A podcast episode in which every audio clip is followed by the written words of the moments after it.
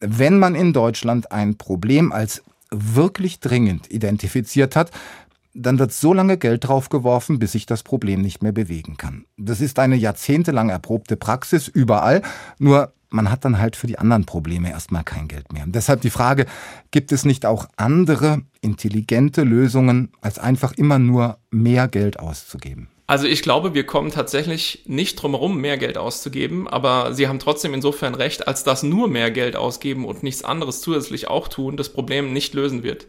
Und im Grunde muss ich das Gleiche sagen zu dieser ganzen Thematik, was ich schon vor knapp zwei Jahren gesagt habe, als es losging mit den 100 Milliarden Euro Sondervermögen, nämlich wenn wir dieses Geld, was äh, wir da an die Hand nehmen, was sehr, sehr viel Geld ist, wenn wir dieses Geld nehmen und in diese bestehenden Strukturen reingießen, dann machen wir nicht genug aus diesem Geld. Und das gilt für 100 Milliarden genauso wie für 300 Milliarden. Also die Strukturreformen sind aus meiner Sicht noch nicht so weit gediehen, dass man sagen kann, dass dieses Geld so effektiv eingesetzt wird, wie es eingesetzt werden könnte. Neben der eigentlichen Truppe der Bundeswehr geht es ja auch in weiten Teilen um die Frage der Beschaffung und damit um die Rüstungsindustrie. Das ist eigentlich überall in Europa eine sehr nationale Industrie. Was spricht für eine nationale Rüstungsindustrie und was würde für eine andere Aufteilung in Europa sprechen?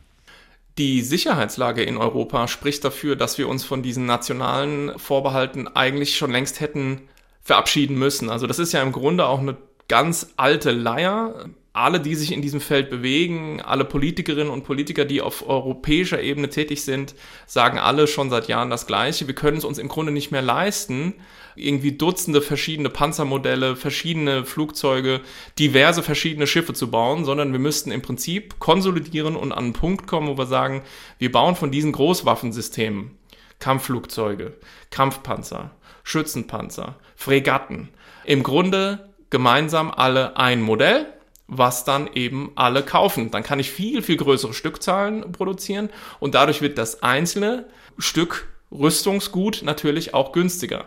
Und da müssten wir natürlich eigentlich längst sein. Ich hatte ehrlich gesagt gehofft, dass der russische Angriffskrieg auf die Ukraine das Gelegenheitsfenster so weit aufstößt, dass man da ein paar Schritte vorangeht. Aber äh, die nationalen Egoismen überwiegen da tatsächlich weiterhin. Und außer so ein paar Kooperationsprojekten, wo eben bilateral, trilateral mal zusammen was versucht wird, haben wir da zurzeit auf EU-Ebene eigentlich keine wirklich gemeinsame Linie drin. Naja, aber eben diese Projekte Eurofighter, Eurocopter etc., da hat man es ja mit europäischer Zusammenarbeit versucht, aber was Schnelligkeit und was Kosten angeht, war das keine so umwerfend tolle Erfahrung.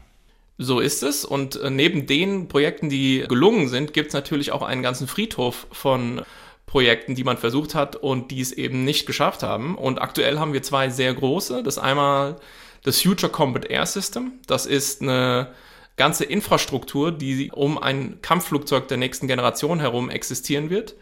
Und das Main Ground Combat System. Das ist im Grunde auch ein Netzwerk aus verschiedenen Panzern. Und um diese beiden Projekte steht es also nicht sehr gut. Da hakt es dann doch an vielen Ecken und Enden. Und die sind eben tatsächlich nur kleine deutsch-französische im Kern Kooperationsformate. Also noch gar nicht das, worüber wir wirklich reden. Also im Grunde sowas wie eine hoffentlich irgendwann mal konsolidierte europäische rüstungsindustrielle Basis. Davon sind wir wirklich noch weit entfernt. Mhm. Das sind jetzt wieder hochmoderne, komplexeste Systeme denen Russland in der Ukraine gerade nicht abwertend gemeint Low-Tech entgegensetzt mit großer Stückzahl. Was lernen wir aus diesem Ukraine-Krieg in Bezug auf unsere eigenen Waffensysteme und Rüstungsindustrie? Wir lernen, dass wir von Dingen, von denen wir dachten, dass wir sie gar nicht mehr bräuchten, viel zu wenig haben. Das ist eben insbesondere diese Artilleriemunition, über die wir jetzt seit Tagen und Wochen so intensiv reden. Und eine Weile hat es eben funktioniert, es so zu tun, wie es normalerweise westliche Streitkräfte machen, nämlich für zehn dumme Artilleriegranaten, die Russland rüberschießt, eine präzisionsgelenkte Granate zurückzuschießen, die eben zielgenau trifft. Und so hat man eben diese zahlenmäßige Überlegenheit Russlands mit Hochtechnologie ausgleichen können. Durch die elektronische Kriegsführung der Russen allerdings, die massiv zugenommen hat in den letzten Monaten, äh, ist es jetzt schlichtweg nicht mehr möglich, überhaupt noch GPS-gelenkte Präzisionsmunition einzusetzen an vielen Stellen. Und deswegen brauchen wir im Grunde und braucht die Ukraine vor allen Dingen einfach sehr viel auch dumme Munition. Und sowas hatten wir gar nicht mehr in großer Stückzahl. Damit haben wir gar nicht mehr so richtig gerechnet. Und deswegen ist es jetzt auch so schwierig, das nachzuproduzieren. Ein anderer Punkt ist, dass viele kleine Armeen nicht so schlagkräftig sind wie eine Armee, die zahlenmäßig zwar gleich groß ist, aber eben eins. Welches Potenzial gäbe es denn da noch in der NATO oder speziell auch in Europa? Was wäre machbar, um die Schlagkräftigkeit zu erhöhen? Also das Format, was dazu dient, ist die NATO. Das muss man klar sagen, weil im Sinne jetzt sozusagen einer dauerhaften Verzahnung gibt es in Europa nicht, nicht sehr viel. Ja? Also beispielsweise im Panzerbereich sind die Deutschen mit den Niederländern sehr stark verzahnt und da verlassen sich die Niederländer auf uns. Wir wiederum sind bei ihnen ein bisschen bei der Marine mit dabei. Es gibt natürlich sowas wie die deutsch-französische Brigade, aber das sind im Prinzip ja, so kleine Exempel, ja, aber nichts, was man damit vergleichen würde, wie es zum Beispiel eben die NATO hat, dadurch, dass die NATO eben eine Militärallianz ist mit einer integrierten Kommandostruktur. Und das ist ja der springende Punkt. Und sowas gibt es natürlich eben auf europäischer Seite nicht. Die EU klammert ja im Grunde diese gesamten sicherheits- und verteidigungspolitischen Dinge auch aus. Die liegen weiterhin bei den Nationalstaaten. Und deswegen ist eben diese ganze Diskussion jetzt auch in Angesicht von Trump und so weiter so ein bisschen weltfremd, wenn man sagt, na gut, dann machen wir das eben einfach so alles alleine, inklusive noch irgendwie französischen Atombomben, mit denen wir die nukleare Teilhabe ergänzen oder ersetzen.